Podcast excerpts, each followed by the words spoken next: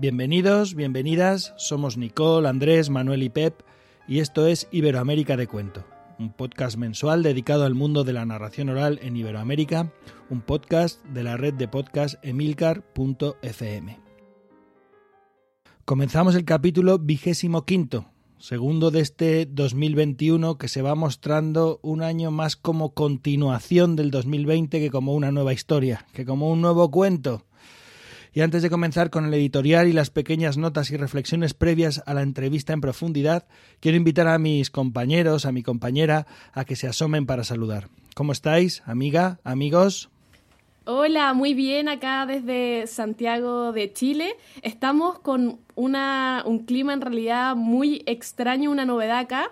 Es primera vez que llueve en enero después de muchos años, porque acá estamos en pleno verano y se vino con una tormenta desde la precordillera y algunos aluviones, está un poquito complicada la cosa, mucha tormenta eléctrica, así que mm, aquí esperamos que no nos, vaya la conexión y que podamos compartir la conversación como corresponde, eh, junto aquí a los colegas, a la invitada y también compartiendo con todos los que nos están escuchando.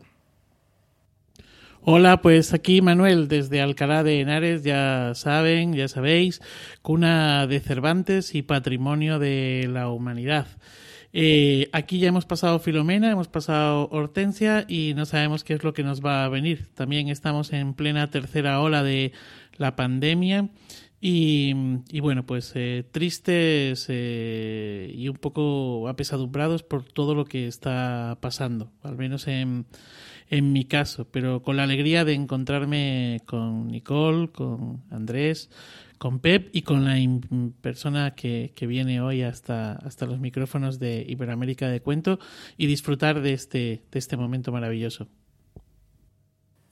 Hola, ¿qué tal Manuel, Pep, Nicole? Yo aquí al lado de Nicole, como siempre, en Santiago. Eh, bueno, sí, son días difíciles, pero lo que nos tiene contentos es que mañana salimos de vacaciones. Así que estaremos unos días en la playa y, a ver si retomamos un poco de fuerzas, porque el 2021, como decía Pep, parece más una continuación que un cuento nuevo. Pero bueno, ahí vamos. Bueno, y aquí Pep, que soy el afortunado que coordina y dirige este capítulo número 25 un capítulo para el que eh, hemos contado con una, o vamos a contar con una invitada especial, una querida amiga, una narradora eh, estupenda, charopita, cuentista, española, gallega, que en unos minutos estará con nosotros, pero antes, antes de pasar aquí a la mesa y a conversar en esta entrevista, en esta charla en profundidad, en la que se han transformado las últimas ediciones de Iberoamérica de Cuenta, pues eh, vamos con la editorial y con los aperitivos.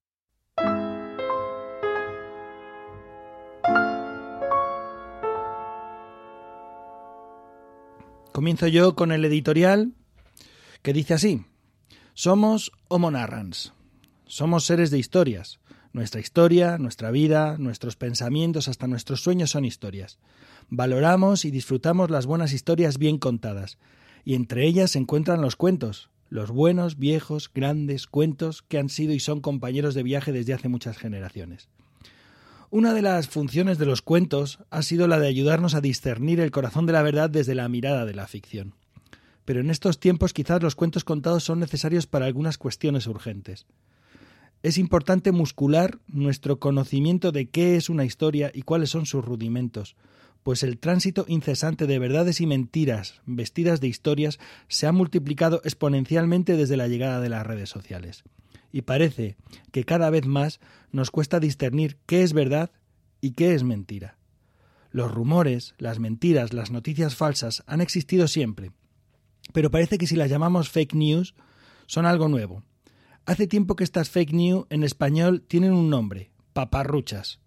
El término paparrucha proviene de páparo, persona simple, ignorante, que cualquier cosa que ve le resulta extraordinaria y le deja pasmado. Sí, Siempre hubo paparruchas, filfas, engaños, embustes, mentiras, bulos, patrañas, trolas, falsedades.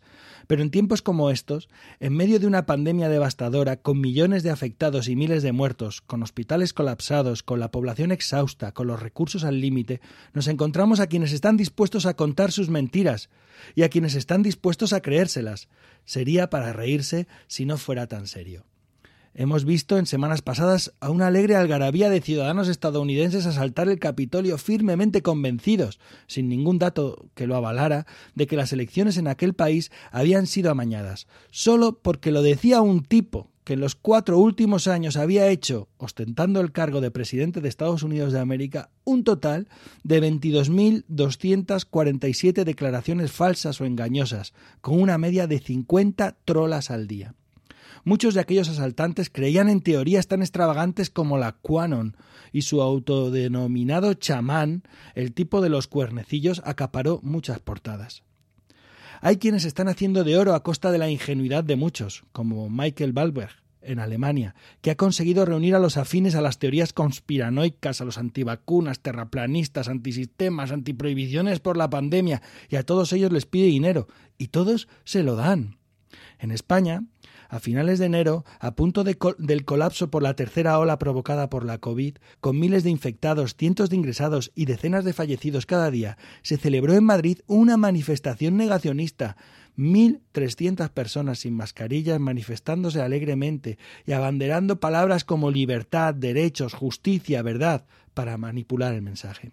Sí, Quizás los cuentos en estos tiempos son más necesarios que nunca, no solo para llegar al corazón de la verdad, sino para ayudarnos a afinar nuestra mirada y sobre todo, insisto, para muscular nuestro conocimiento de qué es una historia y cuáles son sus rudimentos, pues el tránsito incesante de patrañas y necedades vestidas de historias resulta abrumador en las redes sociales, y discernir qué es verdad y qué es mentira resulta cada vez más una cuestión vital pura supervivencia.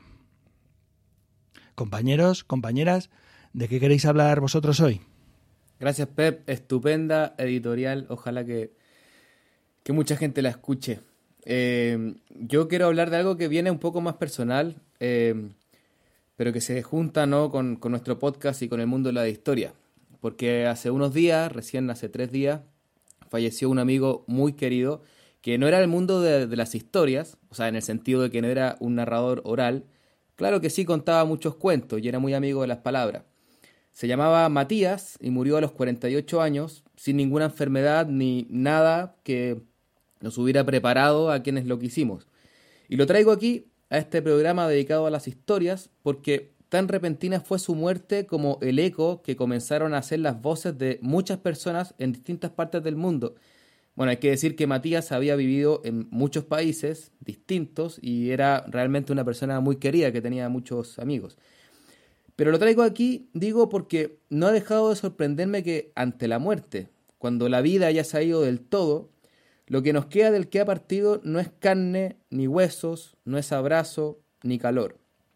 Lo que nos queda son las historias.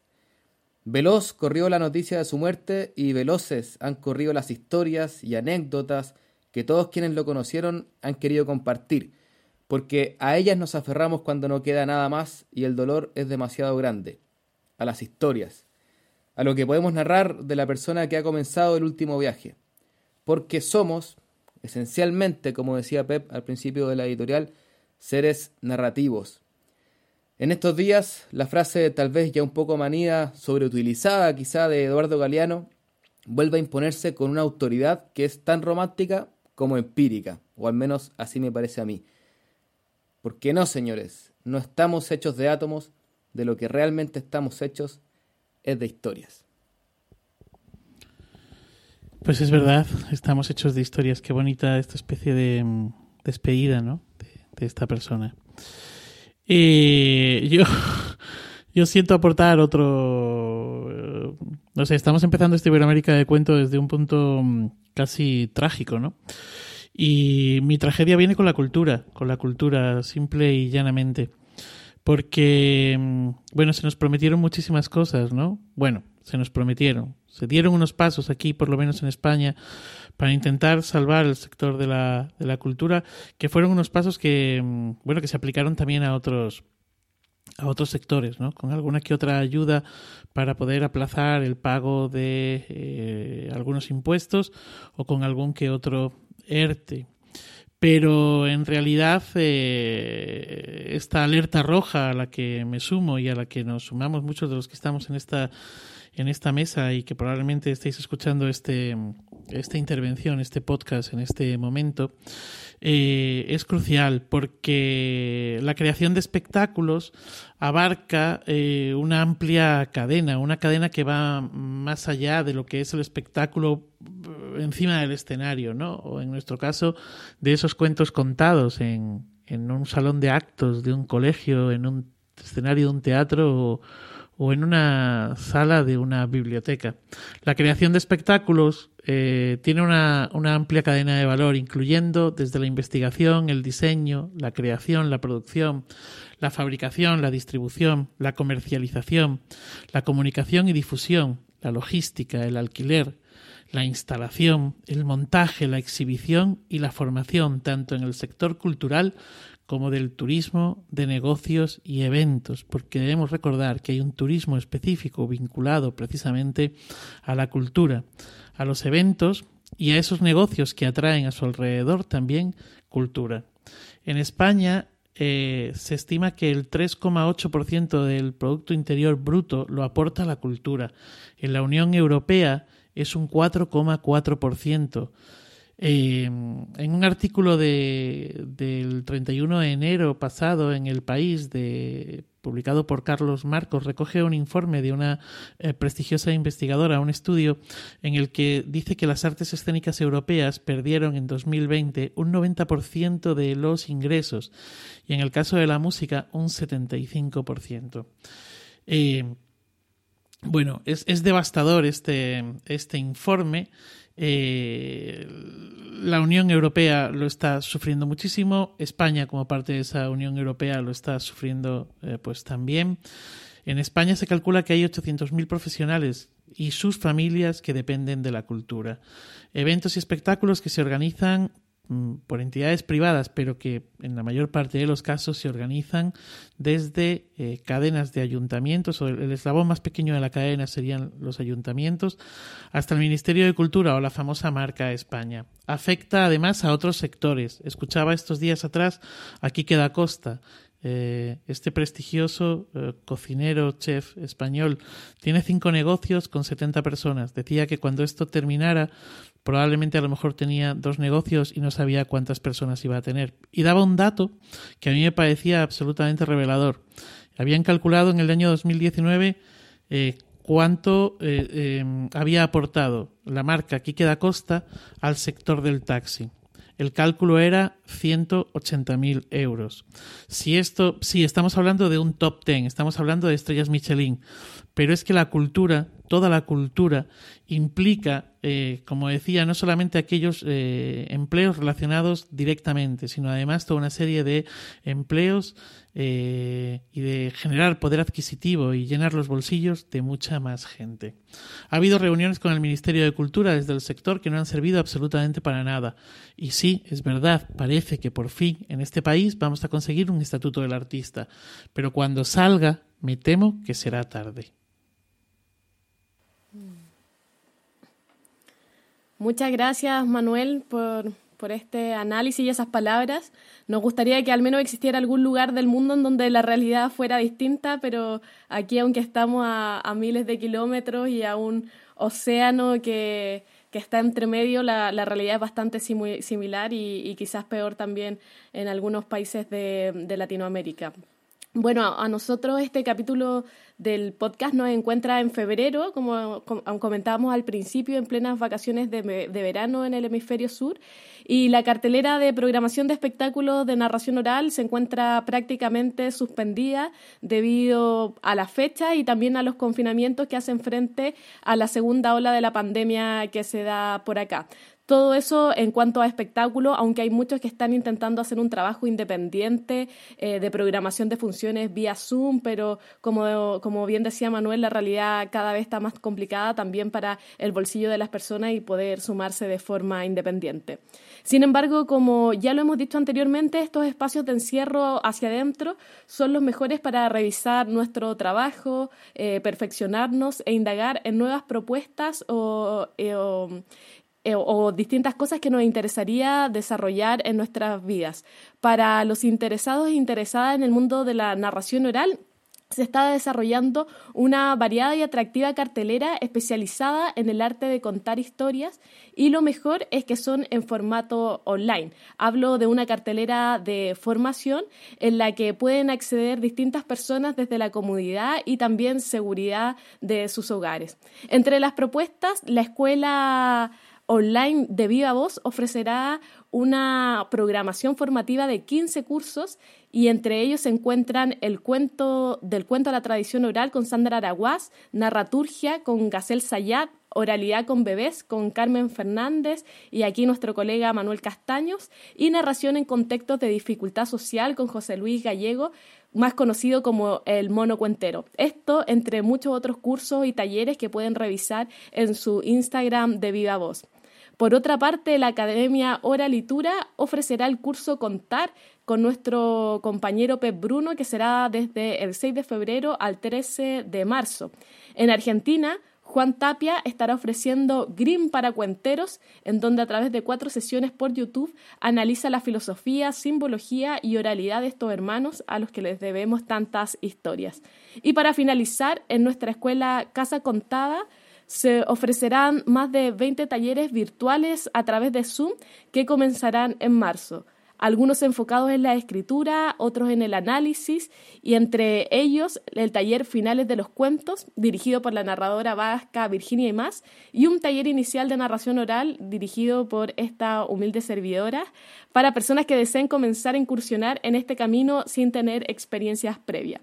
Sin duda, una cartelera formativa muy interesante, como no se ha visto en muchos años, y justamente también es una respuesta a lo que hablaba Manuel. Ante la falta de trabajo, si alguien quiere aportar a la cultura, puede ser formándose con artistas, con profesionales y también así desarrollando aspectos personales eh, de su vida.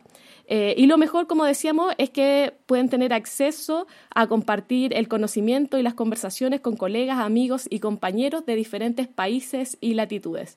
Pueden informarse de los pagos, programas e inscripciones en las web de cada escuela o en sus redes sociales. Todos invitadísimos.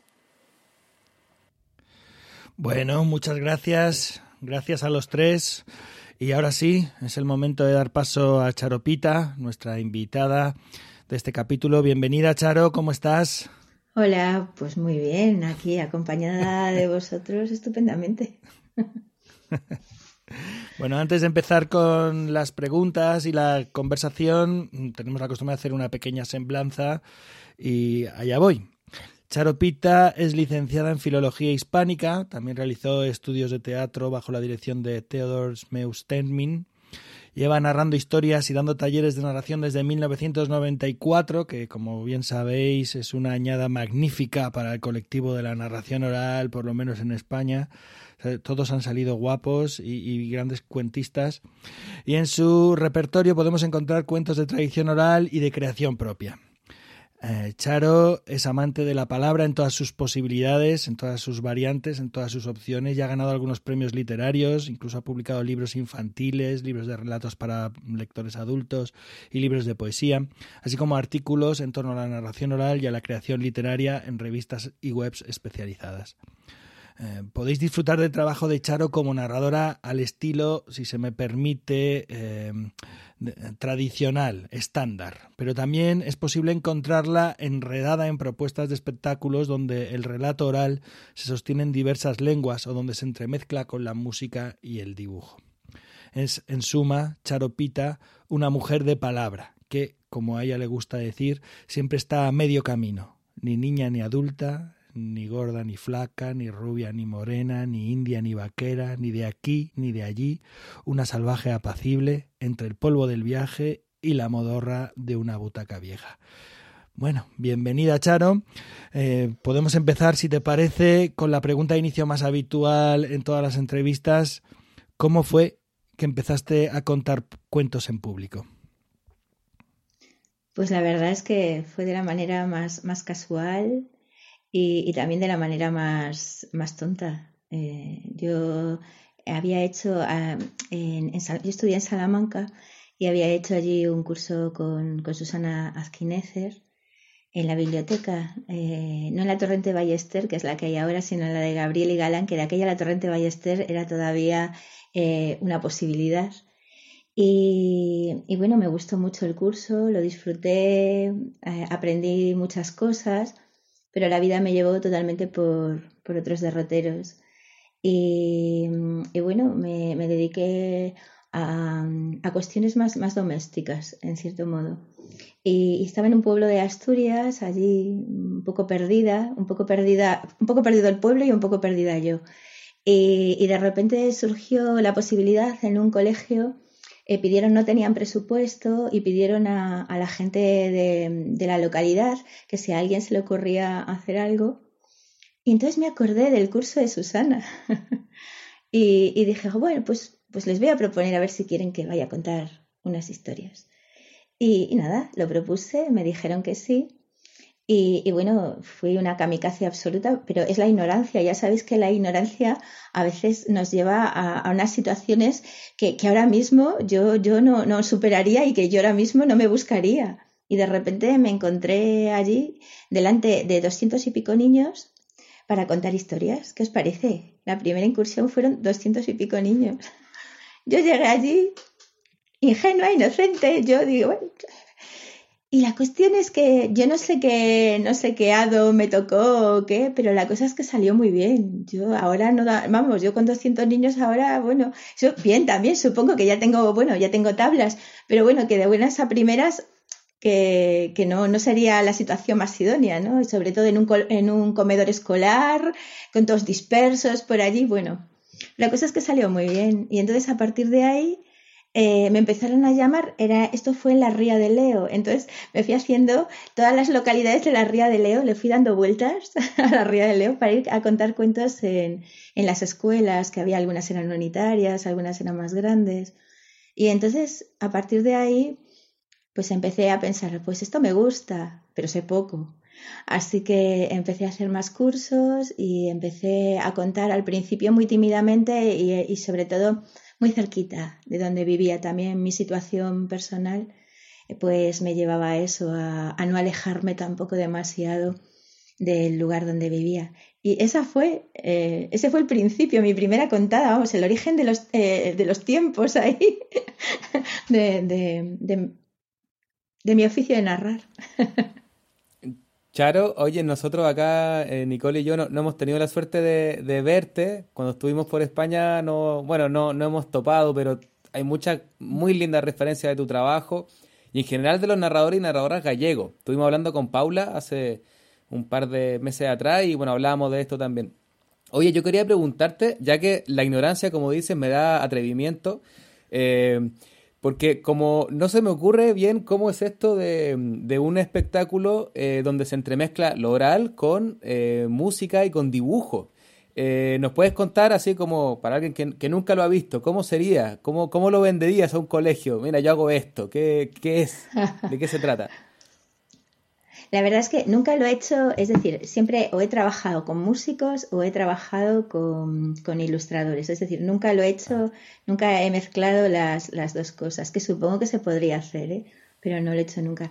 Te, cuento la parte del dibujo primero. Eh, lo he hecho con un ilustrador que, que se llama Oscar Villán, que seguramente lo, lo conocéis, bueno, aquí en Calandraca tiene, tiene muchísimos libros, vamos, y además estupendo, a mí me parece un ilustrador magnífico, fue premio nacional, de hecho, y fue para mí un honor trabajar con él. Y, y lo que hicimos fue un espectáculo en el que yo iba contando y él iba dibujando cosas, pero al mismo tiempo también hacíamos eh, cuentos en los que él dibujaba cosas y yo contaba, o él mm, hacía puzzles enormes a través de piezas que traía, o él jugaba con colores eh, mezclando, mezclando en, unas, en unas pipetas eh, líquidos diferentes. Es decir, introducíamos lo que era la cuestión del dibujo, pero también la cuestión del color, por ejemplo, el, hecho de eso, de, crear puzzles al, tiempo que, se, que se narraba.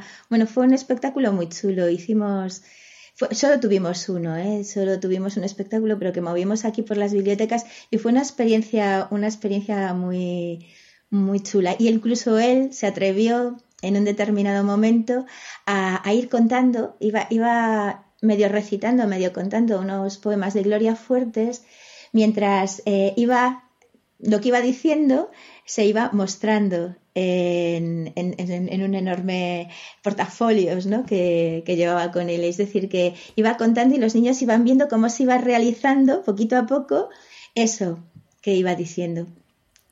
Esto sería la parte del dibujo. Eh, eh, no sé si queréis preguntar algo. Segura, seguramente, seguramente conocerá mucha gente, a lo mejor no ha caído. Oscar Villán es autor, es el ilustrador de, por ejemplo, Cocodrilo, Árbol, El ah. pequeño conejo blanco fue el libro por el que eh, le dieron el premio nacional pero en América están muy extendidos estos libros de Antonio Rubio ilustrados por, por Oscar Villán. Perdona, eh, que te he interrumpido. No, y yo, yo estaba viendo que Manuel tenía ganas de, preguntar, pero quería repreguntar algo aprovechando como para que no se nos vaya el, el, tema aquí de los espectáculos. Solamente saber, eh, Charo, cómo que me llama mucho la atención. Eh, me parece hermoso. Estoy recordando un eh, que Kevin Johansen, el, músico argentino, eh, trabaja con Liniers, el dibujante, y él va cantando y Liniers va haciendo, bueno, no es exactamente lo mismo, pero, pero tiene un poco la misma idea.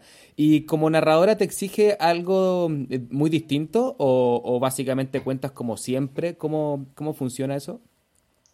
Pues mira, digamos que sí, que los cuentos los tengo integrados, como siempre, mi relación con el público es la misma, pero claro, hay alguien más a mi lado entonces, eh, es un poco diferente eh, con respecto al dibujo, por ejemplo, que con respecto a la música. Con respecto al dibujo, además tenía Oscar y, bueno, entablábamos también nuestro, nuestro pequeño diálogo, nos dábamos paso. Era, mm. bueno, es como, de esto sabrá mucho Manuel, ¿no? Como cuando trabajas con alguien al lado, ¿no? Que, que tienes, tienes también sus dinámicas. Con... Entonces cambia un poquillo y aprendes mucho también, porque lo que, lo que sucede muchas veces cuando narramos es que eh, somos el centro y todo, todo digamos que confluye en nosotros, pero cuando tienes otros elementos o tienes otras personas al lado, lógicamente eh, tienes de alguna manera eh, que repartir ese, esa focalización del público, que, de alguna manera saber, saber compartir y dejarte llevar también por lo que te ofrece el otro. Y eso, por ejemplo, pasa mucho con la música, porque eh, la música te da dos puntos también, te da el punto de, que tienes al, al, instrumentista, al músico al lado. Y por otro lado también te da eh, la melodía, que de alguna manera la melodía, yo, yo, siempre la comparo, imagínate en la pintura, el fondo y la forma, ¿no? Eh, eh, muchas veces lo que hace que destaque la forma es el fondo, lo que la ropa, lo que muchas veces hace que, que se emborrone entonces la música se convierte en el fondo y es, y es muy importante sentir esa, esa conexión, esa complicidad con el músico y con lo que está y con lo que está eh, tocando. Entonces, al mismo tiempo se va creando, porque para mí contar eh, entre otras muchas cosas, eh, está muy relacionado con el cantar, está muy relacionado con la música. De hecho, eh, siempre que contamos, estamos de alguna manera, siempre que hablamos, estamos de alguna manera cantando, estamos utilizando un ritmo en el decir, estamos, estamos creando unos, unas curvas melódicas que son son las que dan expresividad a lo que decimos, si no las palabras se quedarían absolutamente planas, ¿no? Una relación entre, entre la palabra y el significado, pero el significado varía dependiendo de la música que utilicemos para decirlo. Entonces es llegar a, esa complicidad con, con, el elemento que tienes detrás, armónico, eh, para, que, para, para, crear algo conjunto. Por lo cual, con lo cual tu escucha aumenta muchísimo, porque tu escucha está en el público, porque siempre tiene que estar ahí, ¿no? Tu escucha con el, con el público, pero tu escucha también está con el músico y con lo que está tocando. Mm. Entonces, no sé, a mí me gusta mucho porque de repente se crean varias dimensiones en, en un espectáculo de narración oral en directo, ¿no? Hay, hay muchas dimensiones y las puedes disfrutar todas. Yo te iba a hacer otra... No sé si he respondido a tu pregunta. Perdón, Manuel. No, no, no. Yo te iba a preguntar por otra cosa, pero ya que me has mencionado y te has metido así con, el tema de la escucha del otro y demás, pues te voy a hacer una pregunta que creo que en mi caso es casi obligada. Me has citado porque cuento a dos voces, cuento con, Carmen Fernández en Legolas. Y durante una parte importante de, de tu trayectoria profesional contabas con eh, nuestro querido y admirado Tim Bowley. Em, ¿Cómo era, mi curiosidad o mi pregunta viene un poco por cómo era la cocina, ¿no? ¿Cómo cocinabais?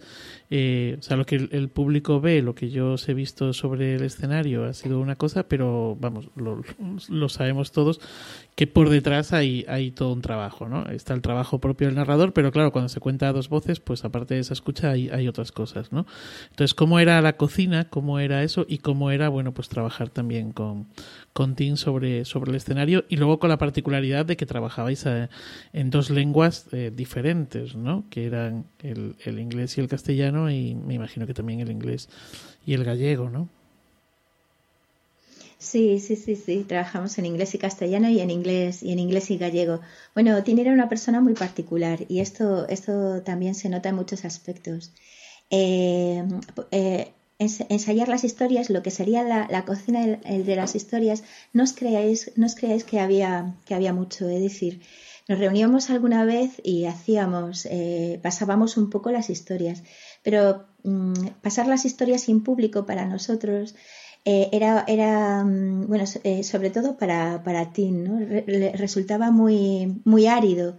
y, claro, se pasaban, pero, pero quedaban un poco vacías. Era esta, esta especie de toma y daca entre eh, yo digo tú traduces, él dice yo traduzco, él dice eh, yo traduzco, una cosa así, sin alma.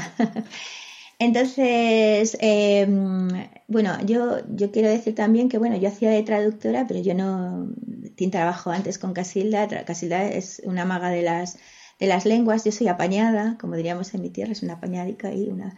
Y, y la cuestión es que de hecho, en las primeras veces que ensayábamos Tini y yo, antes de, llevar el espectáculo, ya empezamos por primera vez en un instituto en Galicia. Pero antes de realizar la primera sesión, todo salía muy mal.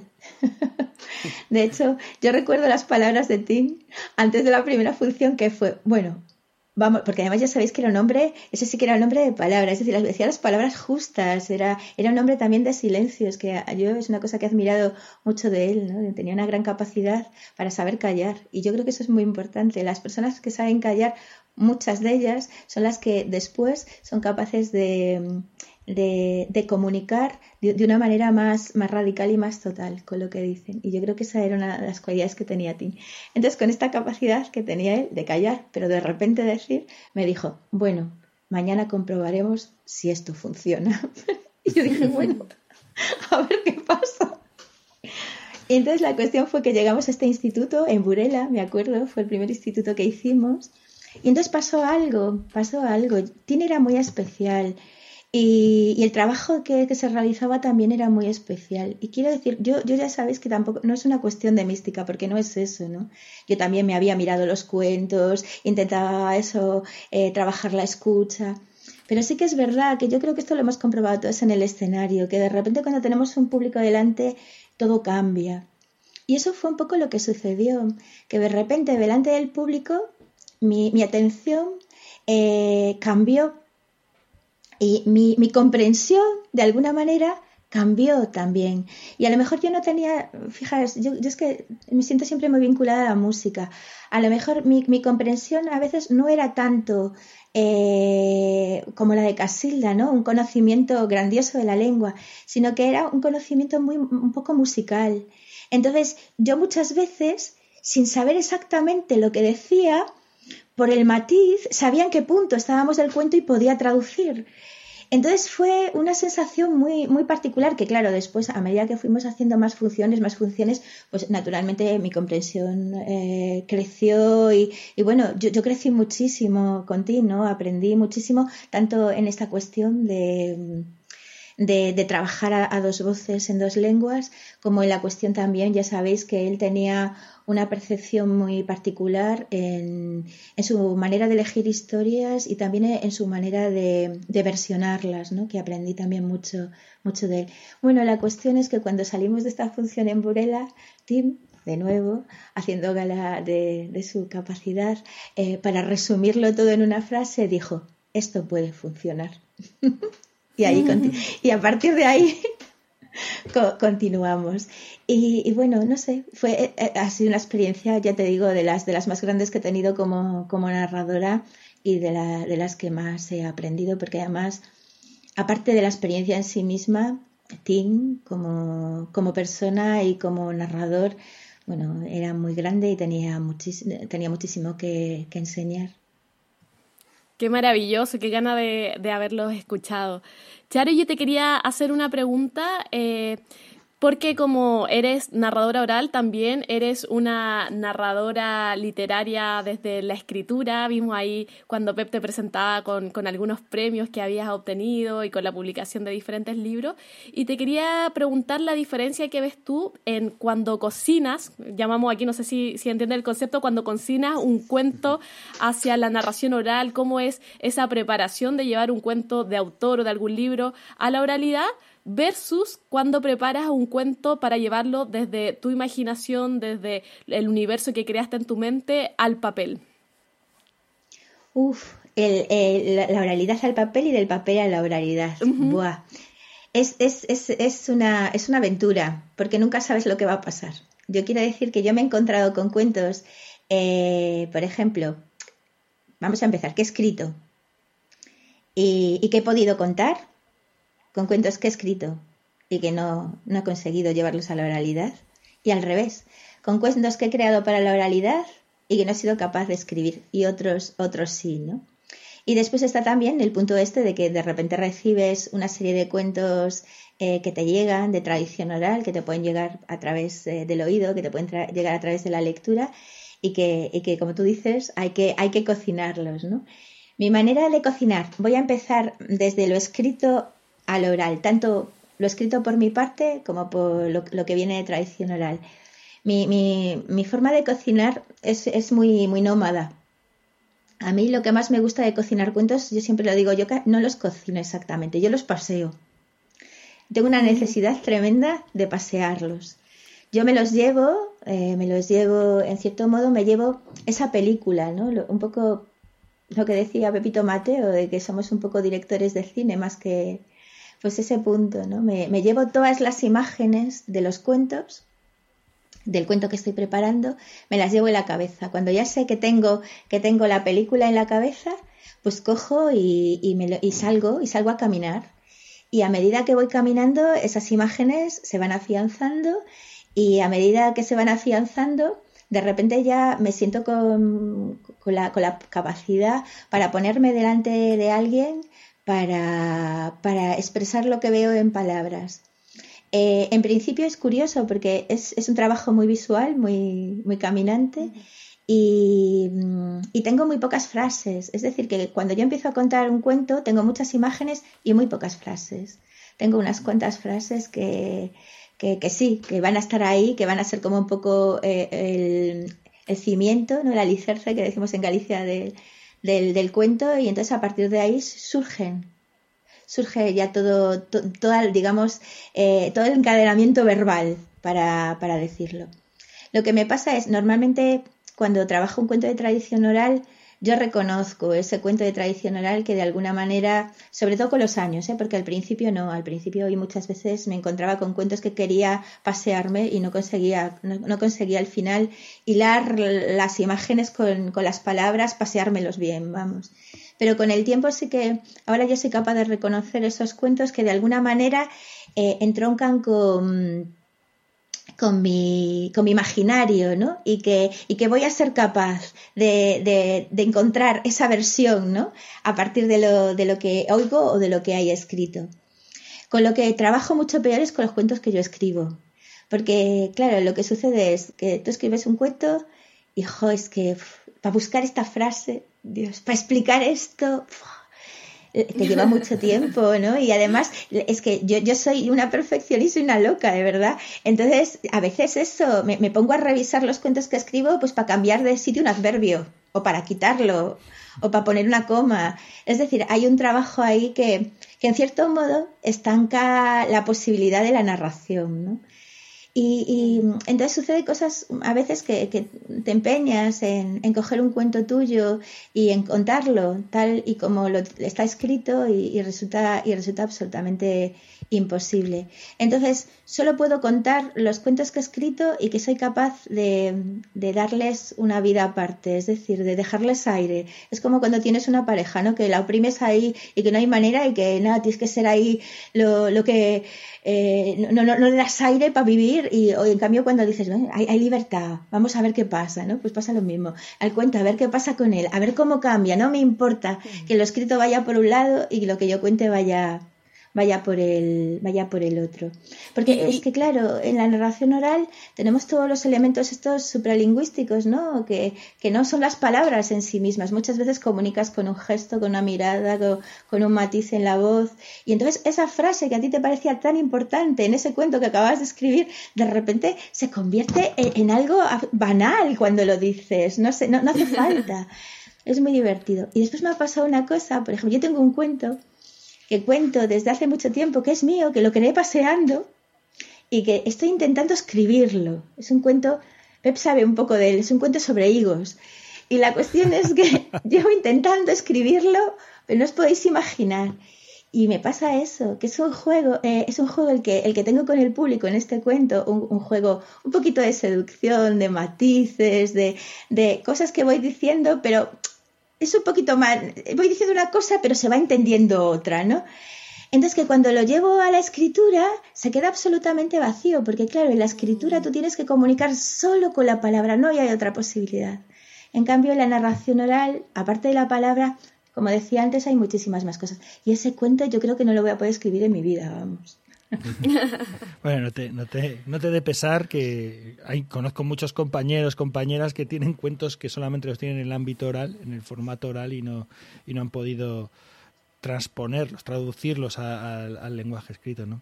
Oye, yo quería abundar en algo que habías citado.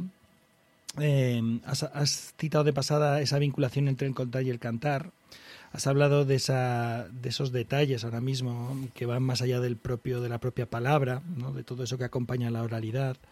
Has hablado de la relación con el músico y la música, has hablado de, esa experiencia también casi musical que tuviste con Tim, ¿no?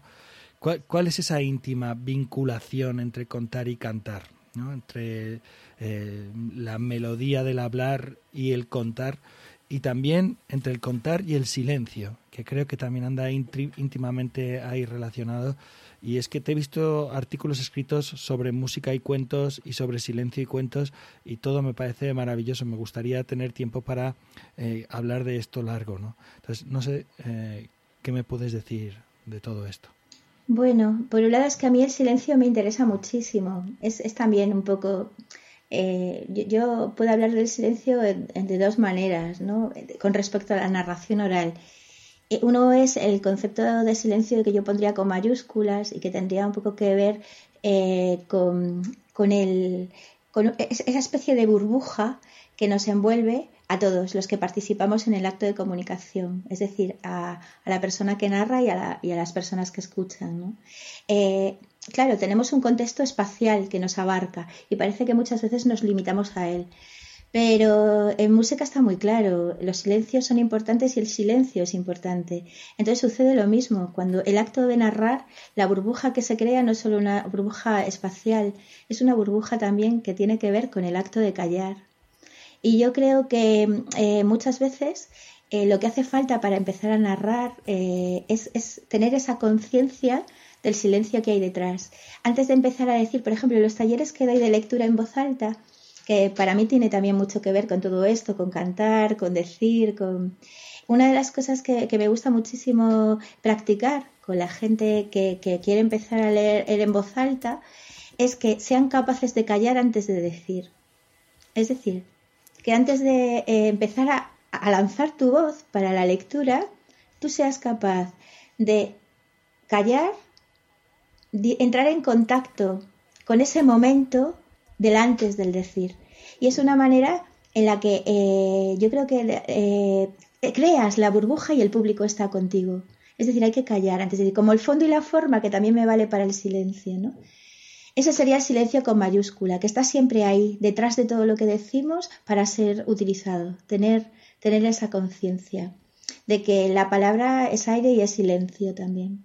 Y después está eh, los silencios o las pausas que utilizamos en el decir y que son elementos significativos como la palabra.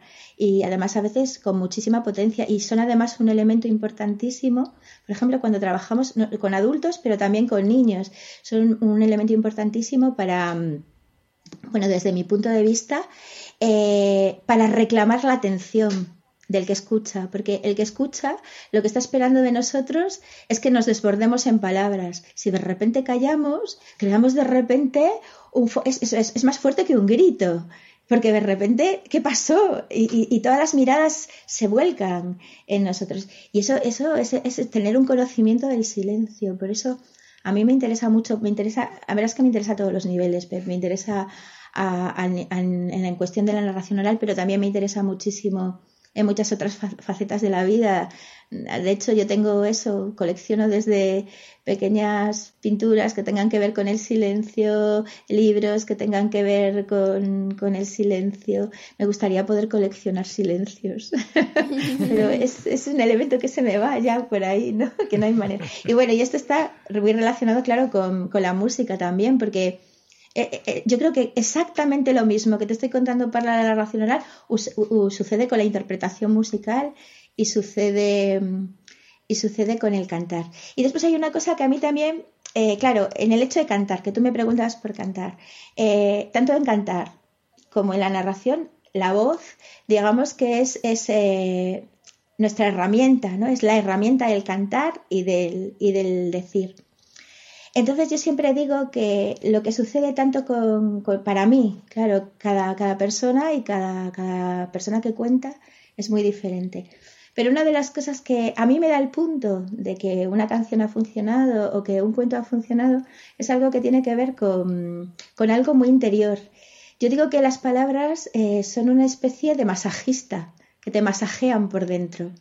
Cuando tú sientes que las palabras te están masajeando de alguna manera por dentro, es eh, cuando está funcionando, estás funcionando tú en el cuento. Es algo también un poco terapéutico de alguna manera, pero ya os digo que yo no soy nada mística, pero a mí me, yo, yo siento que cuando consigo que lo que voy diciendo me vaya masajeando por dentro, me va creando un, un estado interior, es cuando, cuando creo que el cuento ha funcionado para mí. Y por lo que he podido comprobar también, muchas veces, la mayoría de las veces es cuando ha funcionado para, para el público. Y me pasa lo mismo, yo no canto mucho, pero lo poco que canto también me pasa lo mismo. Cuando canto y siento, y siento que, que, el cantar, la voz, me va, el aire, es que es aire, y el aire se está moviendo, por tanto, si el aire se mueve, está, está, creando, está creando un roce interior. Cuando ese roce interior eh, es, es, un roce eh, que, que, me, que, da, que da una cierta calidez, está funcionando lo, lo, lo que cantas. Bueno, es mi percepción absolutamente personal. ¿eh? Y maravilloso. Oye, es, muy interesante, Charo. Me estaba acordando, eh, así, en paréntesis, que una vez estábamos con Nicole en un encuentro de narradores y vino una, una persona que creo que era una narradora también, uruguaya, que cantaba así estupendo, muy bien. Y todos la escuchábamos, todos los narradores. Y entonces uno dice, claro, nosotros contamos cuentos porque no sabemos cantar. Me dio mucha risa. Eh, pero quería llevarte a... El, quería seguir con el silencio porque, bueno, en lo personal me gusta mucho.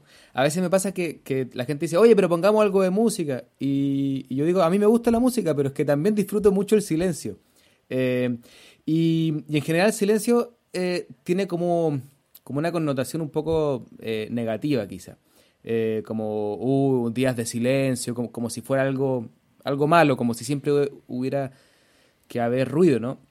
Em, bueno, y entonces estaba leyendo en el diccionario de AEDA que aprovecho de comentar, lo hemos hablado algunas veces acá, pero en narracionoral.es hay un diccionario de palabras relacionadas a la narración.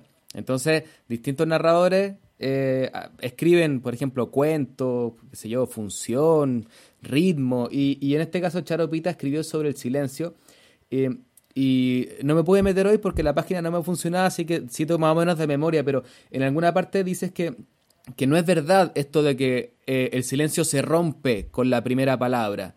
Como siempre y el silencio se rompió cuando alguien habló. Entonces, eh, ahí en esa definición tú dices, no, o sea, eso no es así, el silencio sigue eh, acompañando. Y, con esta idea eh, quería entrar como en el tema del año 2020 y, y, quizá también lo que va a ser el 2021. Hemos hablado también aquí en el podcast que ha sido como un año como de silencio, ¿no? Como de, bueno, de mirar un poco hacia adentro, de a lo mejor formarse, algunos lo habrá aprovechado más, otros menos. Y, y por un lado preguntarte cómo ha sido para ti este año, si, si has podido, si este silencio te ha permitido trabajar, si ha sido un silencio más positivo, más negativo, pero también eh, como preguntarse cuando cuando abramos la boca de nuevo, por así decir, cuando estemos de nuevo en espectáculos ya normales, sin distancia, eh, y digamos había una vez ese silencio de estos años nos va a seguir acompañando, va a estar ahí cuando estemos contando, se va a notar que hubo un año o dos, lo que sea, de silencio cuando volvamos a contar. Es algo que me pregunto y te lo pregunto a ti también. Sí, sí, es que el silencio, el silencio siempre está ahí, ¿no? De alguna manera no se rompe porque, porque siempre está detrás. Es que cuando hablamos está, está ahí. Es, es, nuestra, es la compañía de la palabra, es, es, su pareja, siempre van, siempre van unidos. Y sí que es verdad que este ha sido un año, un año de silencio y de silencios, ¿no? las, dos, las dos cosas. Y, y, que se nos va a acompañar, pues es que mm, yo creo que eh, el silencio es una manera también de, vivir cosas, ¿no? Y por tanto a través del silencio se vive. Y, y, lo que se ha vivido no se puede quitar de detrás. Entonces esos silencios vividos van a venir con nosotras, claro que nos van a acompañar. La cuestión es lo que hacemos con ellos, ¿no? Es un poco lo mismo que sucedía con este año, ¿no? Ha sido un año en el que hemos tenido que improvisar y improvisar además desde la mm, eh, desde de alguna manera desde el encierro y muchas veces también desde el silencio. Mira, a mí me pasa una cosa con esto del confinamiento, yo te lo voy a contar porque es muy bueno, que tiene que ver un poco con la palabra. Yo vivo sola. Entonces, eh, claro, yo he tenido comunicación naturalmente con la gente a través de a, través de manera virtual, vamos, eh, a través de teléfono, lógicamente, y todo eso. Pero en el mes de junio, cuando, cuando ya empezaron a, bueno, se podía salir y ya podías ir a, casa de alguien, que eso, bueno, era una cosa insólita de repente, por lo menos para mí, vamos, que había estado encerrada yo en mi casa, pues me invitaron unos amigos a comer.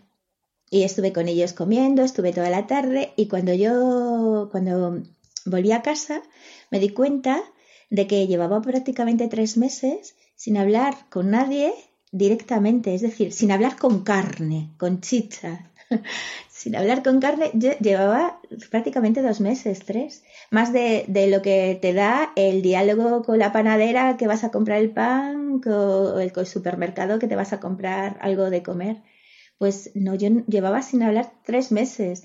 Y entonces esto, de alguna manera, fíjate, eso también es una especie de silencio, ¿no? El silencio cero no existe, porque es imposible. Físicamente te tienen que meter en una de estas, eh, en estas cápsulas, cámaras que hay especiales para lograr el silencio cero y además te vuelves loco, parece ser. El silencio cero no existe. Eh, el silencio eh, viene dado, yo creo que cuando algo se calla. Y eso es lo que nos ha pasado este año, que nos hemos callado. Ese ha sido el silencio.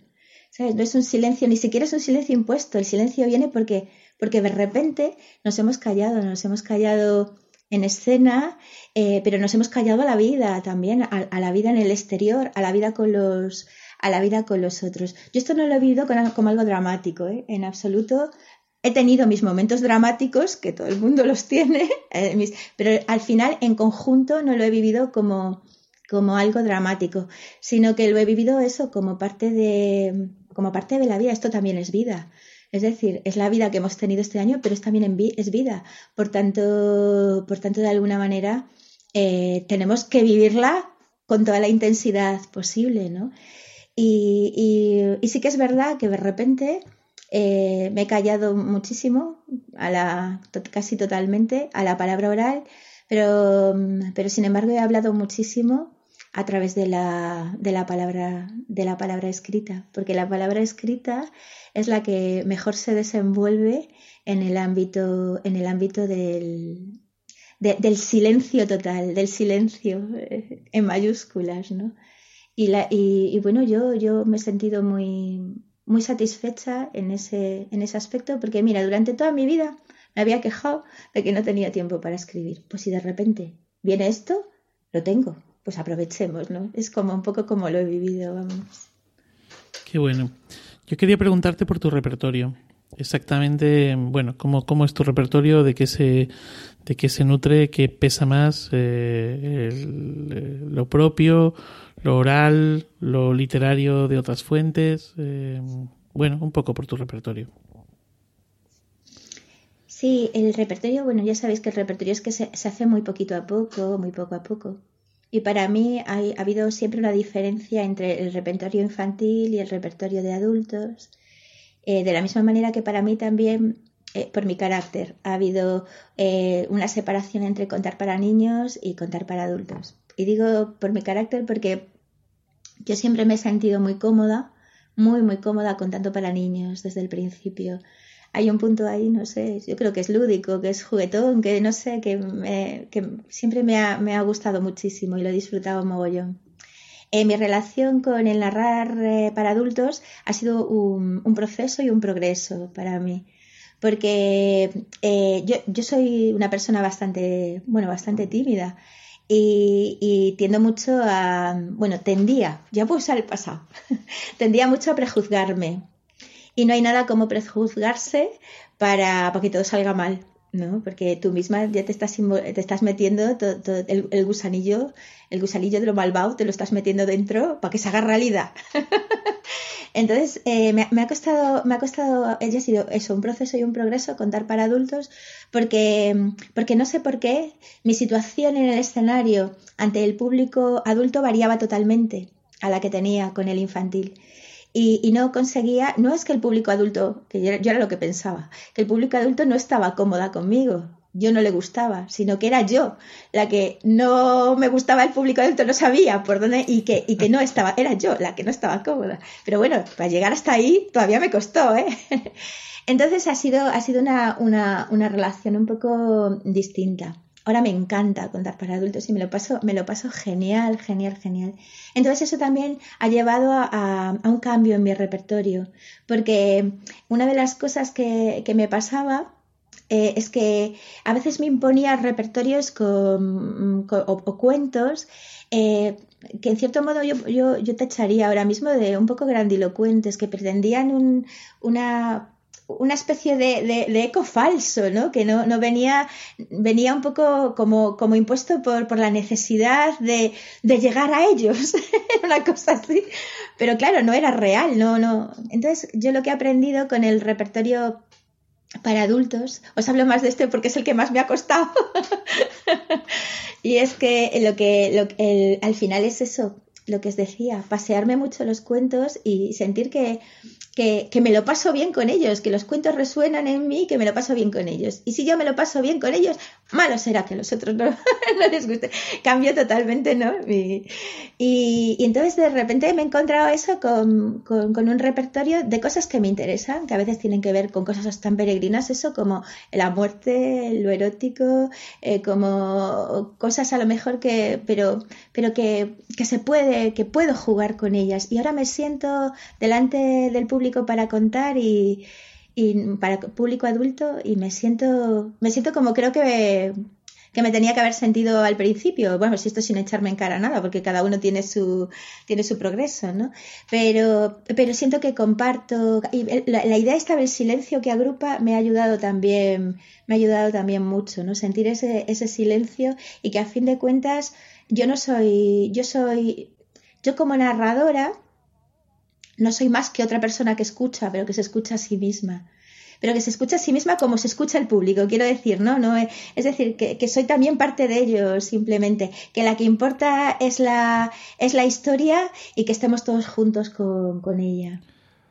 Pues que sepas que en Aigal, después de tu espectáculo para público adulto en Días de Cuentos en Aigal, todavía se acuerdan de ti, de tus Ay, cuentos, de aquel higo, de aquel higo bendito y, o sea que, bueno, esto va en la mochila de cada uno, pero allí la gente te recuerda con mucho cariño y recuerda, recuerda los, los cuentos que contaste en aquel espectáculo magnífico. Jo, pues yo me acuerdo también mucho de ellos, así que, jo, bueno, una, una sesión estupenda, estupenda y que lo pasamos todos muy bien. Fue estupenda por eso. Una, para mí una sesión estupenda es una sesión eso, en el que, en el que hay un compartir. En Galicia existe una especie, es el infinitivo conjugado, ¿no? Que, es decir, cuando eh, eh, una cosa es compartir y otra cosa es compartirmos o compartir monos, ¿no? Es decir, nosotros compartimos, nos, nos compartimos, ¿no? entonces esa, sensación de un infinitivo conjugado que nos, que nos conjuga a todos. Sí, yo quería también apuntarte ahí una cosilla, bueno, apuntarte, no sé si es un apunte. Em, Carmen, mi compañera en Legolas, al principio no contaba para niños. No, no se ah, fíjate, al, revés. No se sentía a gusto, no, no, no, no, no, no, no, no lo veía, no lo veía y, el, trabajo de contar para niños vino después. Primero solamente contaba para adultos. Es que cada uno, cada persona tiene, tiene su, su progresión, ¿no? Eh, es como en todo, como en la vida, pues lo del narrar lo mismo, te va llevando de maneras diferentes por distintos por distintos emplazamientos y distintas experiencias. Fíjate, lo de Carmen no lo no sabía. Ya hablaré con ella, que es interesante eso. A nosotros nos pasaba al revés. Andrés contaba para adultos y yo contaba para niños. Y cuando nos hicimos compañía, tuvimos que ceder los dos y ahí comenzamos a, incursionar por el otro.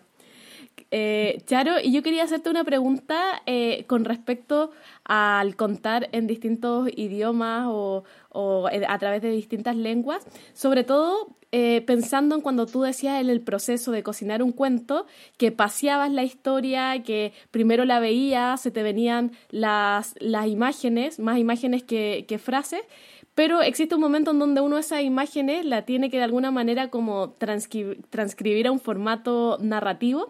Y quería preguntarte, cuando tú pasas esa imagen al, al formato narrativo, ¿en qué idioma eh, las comienzas a narrar en tu propia mente y si luego tienes que hacer una traducción para contarla en una lengua distinta o si de inmediato logras como, no sé cómo explicarlo, como eh, narrarte tú misma la imagen en distintas lenguas y no varía al, momento de llevarlo a la oralidad. Porque me imagino que, que, una historia se va transformando en su ritmo, en su cadencia, también respecto a, a las distintas lenguas y quizás también va variando la historia en sí.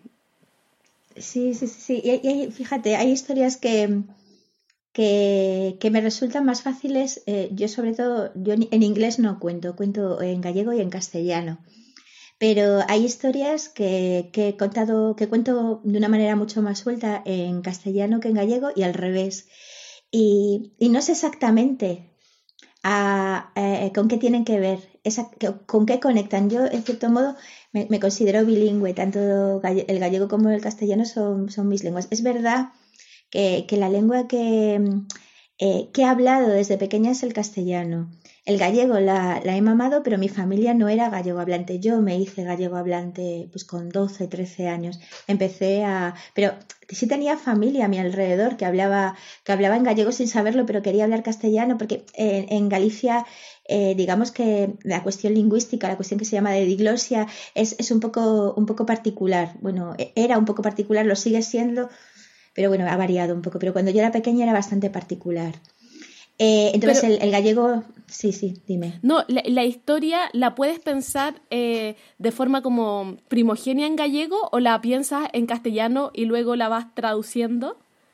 Es que depende de la historia. Hay historias que me las pienso primero en gallego mm. y hay historias que me pienso primero en, en castellano. Entonces es, es, muy curioso eso, no, no sé muy bien eh, cómo contestarte de una manera, de, una manera genérica, porque yo no sé exactamente qué es lo que pasa. Ah, hay algunas historias que hay algunas historias que me las preparo en gallego o en castellano que me salen naturalmente y hay otras también que es verdad que muchas veces es porque tengo que hacer esta sesión en Galicia primero y entonces me la preparo en, en gallego. La cuestión es la siguiente. Yo nunca hago una traducción del gallego al castellano, quiero decir, o del castellano al gallego. Yo me preparo una historia, imagínate que me la preparo en gallego y después llego a un sitio y la cuento, la cuento en castellano. La cuestión que sucede muchas veces es que cuando te metes a contar una historia en la otra lengua, sientes que, hay cosas, como tú decías, que rítmicamente no funcionan. O, que, o que de repente hay imágenes que no.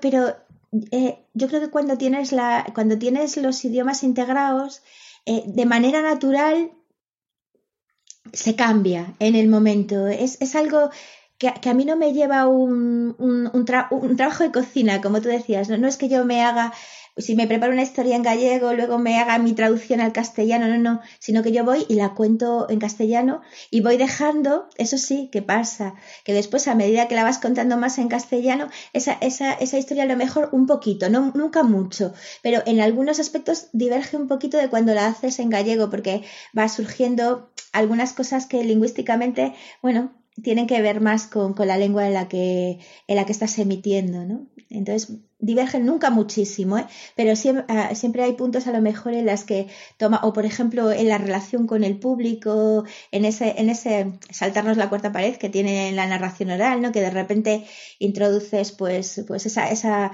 ese diálogo narrativo con el público y de repente surge un poco distinto dependiendo de la lengua en la que estás, de la lengua en la que estás hablando y de la lengua en la que te están escuchando. Porque claro, el público también en una lengua distinta, también entre el gallego y el castellano es muy sutil, porque no es algo, no es como si te fueras al chino, vamos, claro, pero que ya es una cultura totalmente distinta. Pero bueno, hay, hay sí que es verdad que hay unas diferencias eh, sutiles, pero las, pero las hay. Oye, Charo. No sé si he contestado a tu pregunta. Sí, dime. ¿Y, y la imagen? ¿Se traduce? ¿No se traduce? Quiero decir, igual que dices, la historia me pide, pero eh, hay la imagen es la misma para todos, para ambas lenguas, o, hay una traducción también de, la imagen, ¿no? Claro, la cuestión es la siguiente. Llega un momento que cuando cuentas la historia, eh, la imagen y la palabra están muy imbricadas, ¿no? Entonces, lógicamente, en el momento en que, en que hay un cambio, en el decir, hay un pequeño cambio en la imagen. Pero si no hay ese cambio, yo creo que, la imagen sigue siendo, sigue siendo la misma. Por tanto, digamos que lo mismo, hay un sutil cambio en algunos puntos de la historia con respecto a la, a la imagen, dependiendo. Yo te hablo de estas dos lenguas, ¿eh? si me metiera ya en otras lenguas, estas son lenguas muy cercanas, son lenguas que provienen del latín y entonces, bueno, tienen sus diferencias, pero también tienen muchas afinidades. Bueno, pues si os parece bien, voy con la última pregunta. Charo, hemos hablado mucho de, tu trabajo, de tu mirada con respecto a esto que hacemos, mm, sobre todo de puertas adentro, pero me gustaría terminar con una pregunta de puertas afuera. ¿Cómo ves el colectivo? ¿Cómo ves al oficio de, cuentistas? ¿Cómo ves a esta gente que se gana las habichuelas contando cuentos? ¿Cómo, cómo ves este cambio a, lo largo de los años o, la situación actual, con o sin pandemia? ¿Cómo ves todo esto? Bueno, eh, mm, una pregunta, es una pregunta complicada. Eh, veo lo siguiente. Yo creo que ahora mismo eh, el, proceso, el proceso que hemos seguido ha sido un proceso de afianzamiento. Yo eso lo tengo clarísimo. Eh, sé que muchas veces nos quejamos de que todavía la gente no, no comprende nuestro oficio, pero de verdad que eh, yo llevo más de 25 años contando y, el cambio ha sido muy grande, muy, muy grande, sobre todo en los, eh, en los grandes contextos donde nos movemos, que sería en las bibliotecas y en el contexto escolar hay muy poca gente que ya no, por lo menos en el que yo me muevo, que ya no conozca el oficio y que, eh, y que se muestre, digamos, muy estricta a sus propias ideas y, no se deje influir por lo que, eh, por lo que nosotros le vamos diciendo, ¿no? Es, esto, así es como funcionan mejor las sesiones. Yo ahí encuentro una maleabilidad en general bastante buena. Sigo viendo que el teatro, los teatros siguen siendo nuestro punto, nuestro punto más débil. Es muy difícil entrar en ellos, es muy difícil llegar a llegar a, que, a que se nos apoye eh, como, como, parte, como parte de, la escena teatral. ¿no? Nosotros somos también parte, parte del teatro. Eso me parece que es, todavía algo en lo, que, en lo que nos tenemos que esforzar y que tenemos que ganarnos a, a, los programadores. Hay, hay, hay, gente que lo conseguís, que, que, os lo habéis currado muchísimo y que conseguimos, bueno, pero, pero muy poquito, muy poquito, muy poquito. Eh, después veo, eh, quizá también a lo mejor es un poco en... Eh, que ya soy mayor. entonces, claro, que ya soy mayor. Que entonces lo que, lo que siento es que eh, siento que hay sabia nueva eh, en el oficio, pero quizá porque ya soy mayor y estoy colocada ya en otro punto, siento menos esa energía de lo nuevo que había en los años 90, por ejemplo. Yo, claro, también es que ella estaba en el ajo, entonces yo no sé muy bien, entonces yo allí sentía muchísima, muchísima energía, muchísima gente.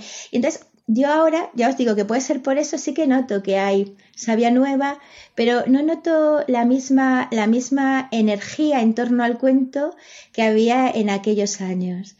Eh, entonces, bueno, eh, pero, pero bueno, eh, yo espero que, podamos, que podamos encontrar eh, eh, que el cuento, porque eso no, tenemos que encontrar nosotros, sino que el cuento realmente encuentre herederos y herederas para bocas, para, para ser dichas, para que podamos pues, seguir creciendo como, como colectivo. Y por ejemplo, un aspecto en el que sí creo que hemos crecido mucho y, y gracias a gente como vosotros, es que yo creo que sí se ha crecido mucho en el ámbito teórico, eh, en, la presencia eh, dentro, de, mm, dentro de, lo literario, en las bibliotecas.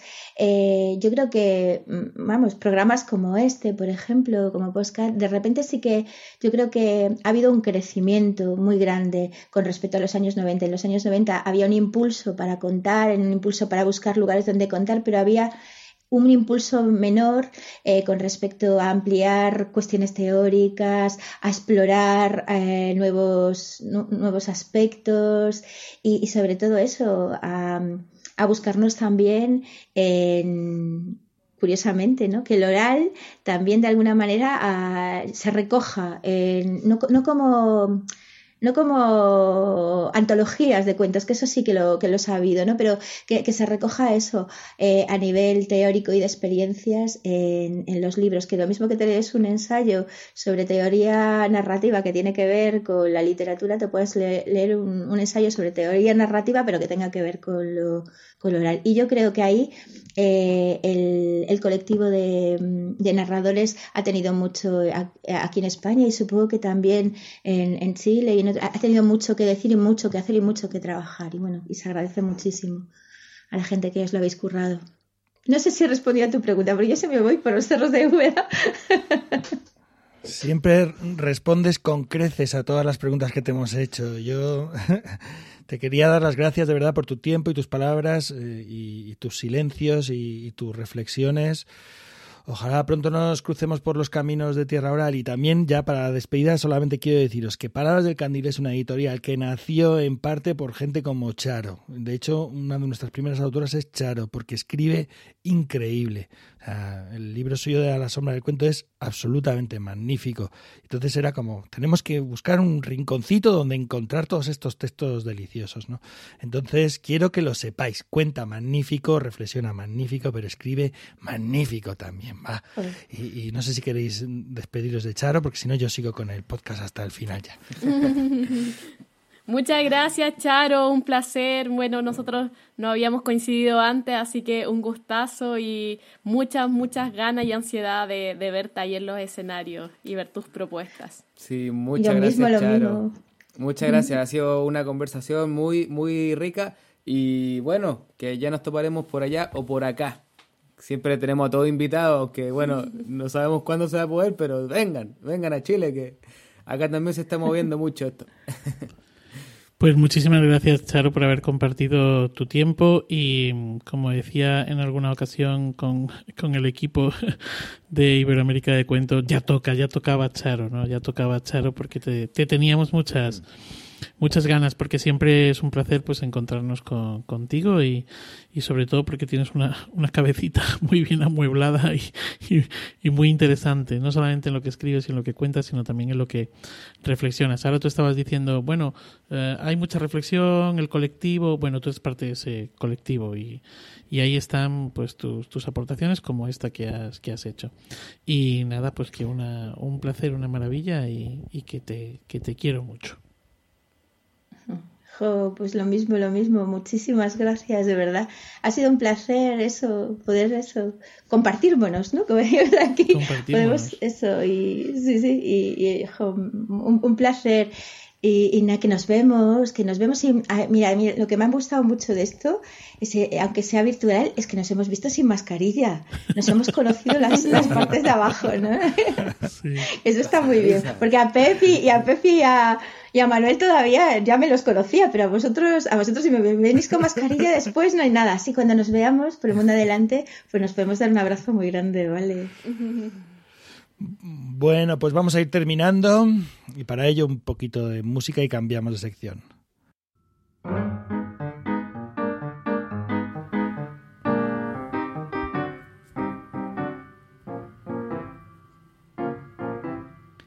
Gracias compañeros, compañera, por este sexto programa de la tercera temporada de Iberoamérica de Cuento.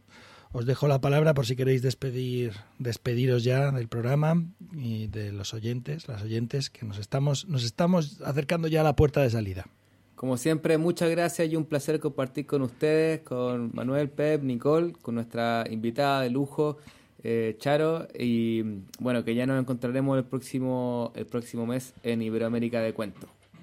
Muchas gracias a todos, como siempre, un placer compartir aquí con nuestra invitada, compartir aquí entre los colegas y mucha fuerza y mucho aguante a todos los compañeros que están pasando esta pandemia con trabajo suspendido.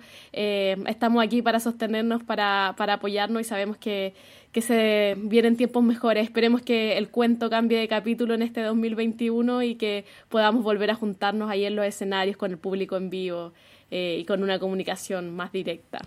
Pues yo debo decir que me ha cambiado el ánimo. Debemos llevar como una hora y cuarto de, de, entrevista, de encontrarnos, y empecé así con ese momento pesimista y después de haber hablado con, con, vosotras, con vosotros, eh, pues me voy con ese coleccionismo de, de silencios y, y, bueno, pues con otra, con otra actitud. Muchísimas gracias y ya sabéis que eh, desde Alcalá de Henares, eh, patria de Cervantes, eh, y patrimonio de la humanidad, un beso grande y deseando poder recibiros con los brazos abiertos.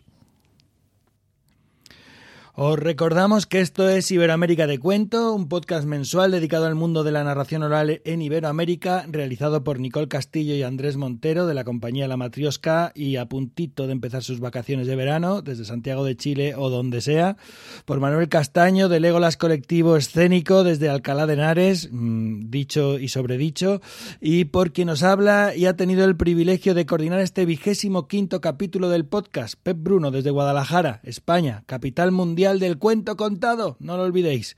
También os recordamos que Iberoamérica de Cuento forma parte de la red de podcast de Emilcar FM y que podéis consultar y comentar todos nuestros contenidos en las plataformas más importantes de podcasting y en emilcar.fm barra de cuento, donde tenéis acceso a nuestras cuentas en Twitter y en Facebook y a los capítulos que ya suman un total de 25 con este. Gracias Jota por tu labor indispensable, gracias, gracias. Gracias Joan por la música de todos los programas y gracias a vosotras y a vosotros por escucharnos, acompañarnos y sobre todo por dar sentido a esto que hacemos. Nos encontramos en los cuentos.